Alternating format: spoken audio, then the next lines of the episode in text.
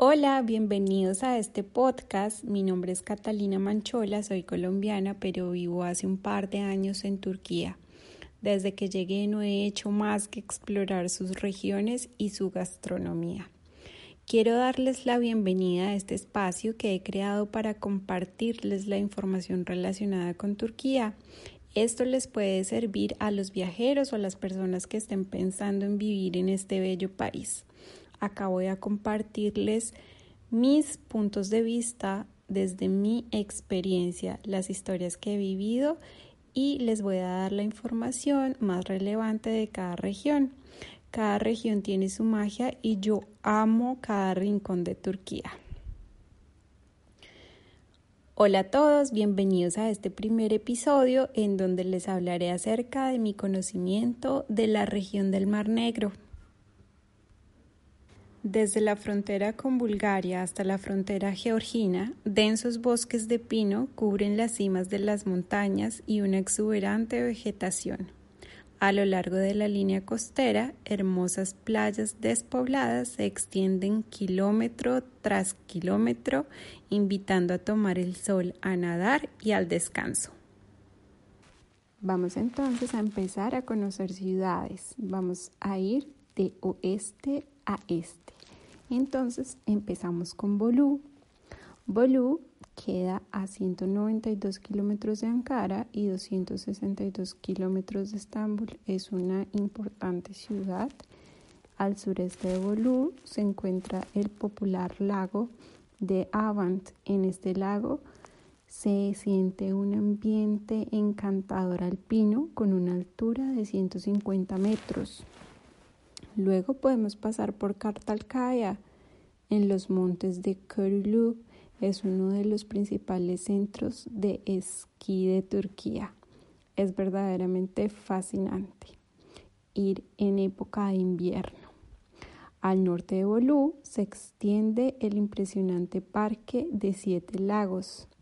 Cerca de aquí también se encuentra Mengen, conocida por su buena cocina y porque allí se celebra en agosto el Festival Anual de Cocineros con especialidades tradicionales turcas.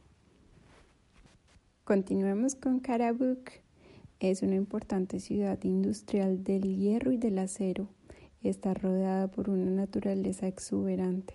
Su entorno está construido por verdes bosques. Chamlik es un lugar de descanso muy conocido en la zona y la meseta de Sorgún es un lugar ideal para practicar parapente. Safranbolu, situada a 10 kilómetros de Karabuk, es un museo al aire libre con arquitectura turca tradicional. Tomó su nombre por los campos de azafrán, safran azafrán, y ha sido declarada Patrimonio Cultural de la Humanidad por la UNESCO.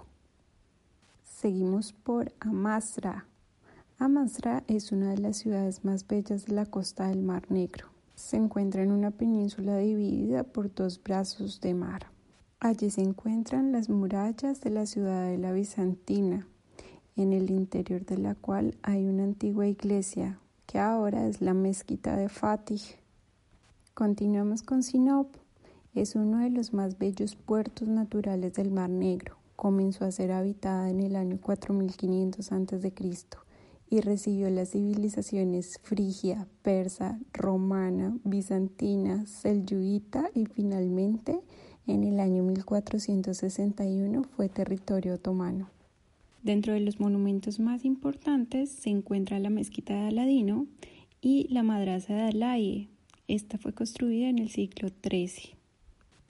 Ahora pasamos por Chorum, es una pequeña ciudad de Anatolia que a lo largo de la historia ha estado bajo el mandato de varias tribus como los hititas, los frigios, persas, galatos, romanos y otomanos. Esta parte se convirtió en una zona de mucho interés por arqueólogos y visitantes, ya que allí se encontraba la capital del imperio hitita. Continuemos por Boaz los reyes hititas dirigían su territorio desde Hattusha, hoy es llamado Boaz y es también Patrimonio Cultural de la Humanidad por la UNESCO. La capital Hattusha, llamada Tierra de Mil Dioses, era también el centro religioso de este gran imperio de los hititas. Alayahoyuk. Entre los restos arqueológicos se encuentran obras de la era calcolítica, o sea, más o menos desde 3500 o 3000 años antes de Cristo, y también de la era de bronce temprana, que es desde el año 3000 al 2000 antes de Cristo.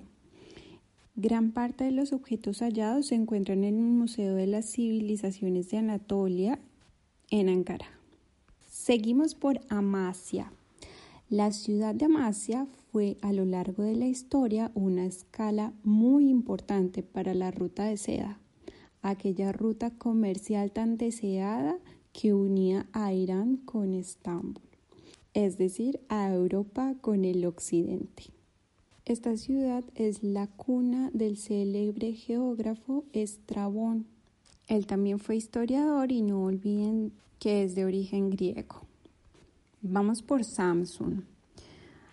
Queda a 418 kilómetros del noroeste de Ankara y a 188 kilómetros al este de Sinopo. Samsung alberga el puerto de toda la zona del Mar Negro.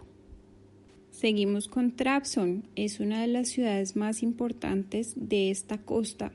Fue fundada en el siglo VII a.C.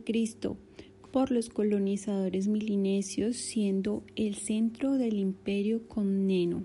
Tras la muerte de Alejandro Magno, Trabzon fue anexionada al estado de Ponto y posteriormente los romanos realizaron un importante número de construcciones. El barrio antiguo, repleto de casas de madera, sigue conservando el espíritu de una ciudad medieval. Recuerden que el estado de Ponto fue autónomo conforme a la regla imperial de Constantinopla. Y recuerden que Constantinopla es el nombre histórico de la actual ciudad de Estambul. Ya hablaremos más adelante de esta ciudad encantadora, situada en ambos lados del estrecho del Bósforo y la única ciudad del mundo que tiene presencia en dos continentes. Trabzon guarda varias iglesias de la época bizantina, cada una de ellas con sus propias peculiaridades. Entre otras están la iglesia de Santa Ana y San Basilio, no pueden dejar de visitar Usungol. Significa lago largo. Al sureste de Trabzon está Usungol, un hermoso lago alpino rodeado de montañas y praderas. Es un lugar excelente para hacer camping, practicar sedentarismo, tal vez yoga y degustar exquisitas truchas. Sí o sí tienen que visitar el monasterio de Sumela, resulta increíble verlo, no solamente por su belleza, sino también por la dificultad de hacer su construcción en pleno siglo VI. Continuemos por Rize. Al este de Trabzon se encuentra esta ciudad. Es famosa por sus plantaciones de té, el té chai, el famoso té negro turco. Para quienes estén interesados en hacer rafting, Pueden hacerlo en el río Valle de las Tormentas, en turco Fırtına Vadisi. Con ese nombre ya entenderán por qué despierta gran admiración entre los practicantes de este deporte. Seguimos con Aider.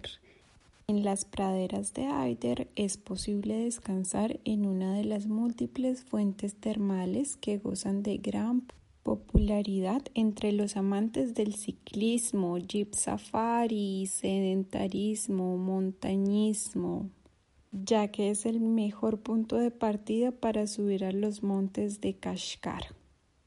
Al sur de Rize se encuentra el cañón de Ikisdere. Allí se puede practicar todo tipo de deportes fluviales. Por su clima subtropical hay zonas verdes exuberantes y se pueden alquilar casas unifamiliares al estilo tradicional turco. Y terminamos nuestro primer recorrido del Mar Negro por Artvin. Un camino serpenteante por la ladera de la montaña nos lleva hasta allí. Al pie de las montañas está el castillo del siglo XVI Y Artvin también es famosa por el festival de Kafkasor, que es un festival de pelea de toros que personalmente no apoyo. A todos ustedes, gracias por oírme. Que nota que me pueden acompañar en este espacio mientras trabaja, hacen ejercicio o en sus ratos de ocio, de tiempo libre. Espero hayan aprendido algo nuevo con este material.